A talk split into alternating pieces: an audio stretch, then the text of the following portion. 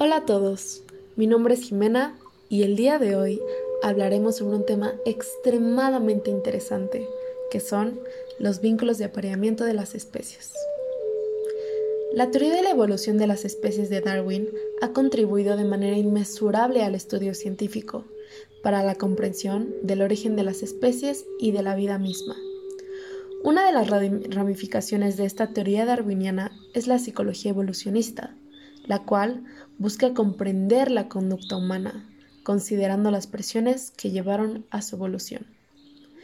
Parte del trabajo más intrigante de esta disciplina es el estudio de los vínculos de apareamiento de las especies, el cual se centra en la comprensión de los sistemas de reproducción empleados por las especies. En este podcast nos enfocaremos en la comprensión de los vínculos de apareamiento de las especies y en sus clasificaciones. Por último, mencionaré algunos ejemplos de los mismos. Parte del trabajo más interesante y llamativo de la psicología evolucionista se ha centrado en el estudio de las diferencias sexuales en la elección de pareja, que son los vínculos de apareamiento. Estas son relaciones duraderas de apareamiento con miembros del otro sexo.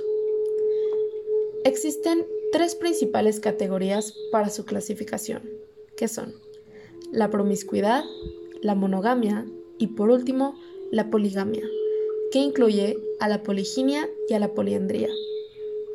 La promiscuidad es un plan de apareamiento en el que los integrantes de ambos sexos copulan indiscriminadamente con muchas parejas diferentes durante cada periodo de apareamiento. En la mayoría de las especies, el apareamiento es promiscuo.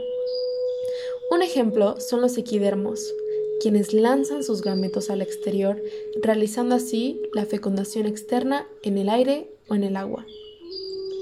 La monogamia se define como un modelo de sistema de apareamiento donde hay un vínculo duradero. La monogamia no es predominante en los mamíferos, pero en los humanos es la más frecuente. Un ejemplo de monogamia son las aves.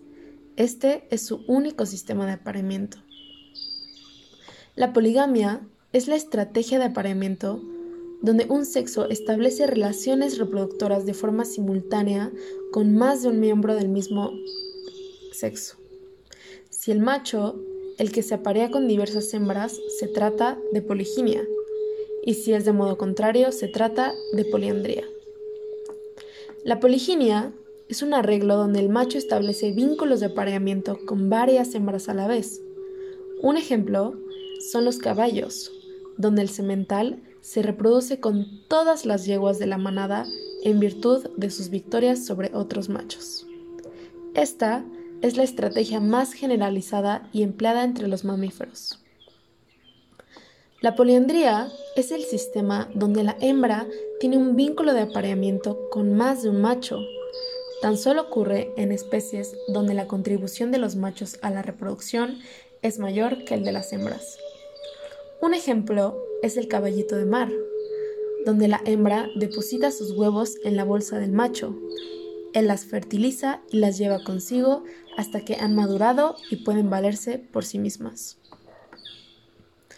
En conclusión, la teoría de la psicología evolucionista ha dado un amplio entendimiento de las presiones que han llevado a nuestra evolución actual y nos dan un mayor panorama de la razón de nuestra conducta. Asimismo, el sistema darwiniano nos ha impulsado a crear diversas conclusiones sobre aspectos tan complejos como nuestra elección de pareja. Es importante conocer más acerca de nuestro origen y evolución para poder así llegar a comprender el porqué de nuestra conducta y finalmente el porqué de nuestra existencia misma.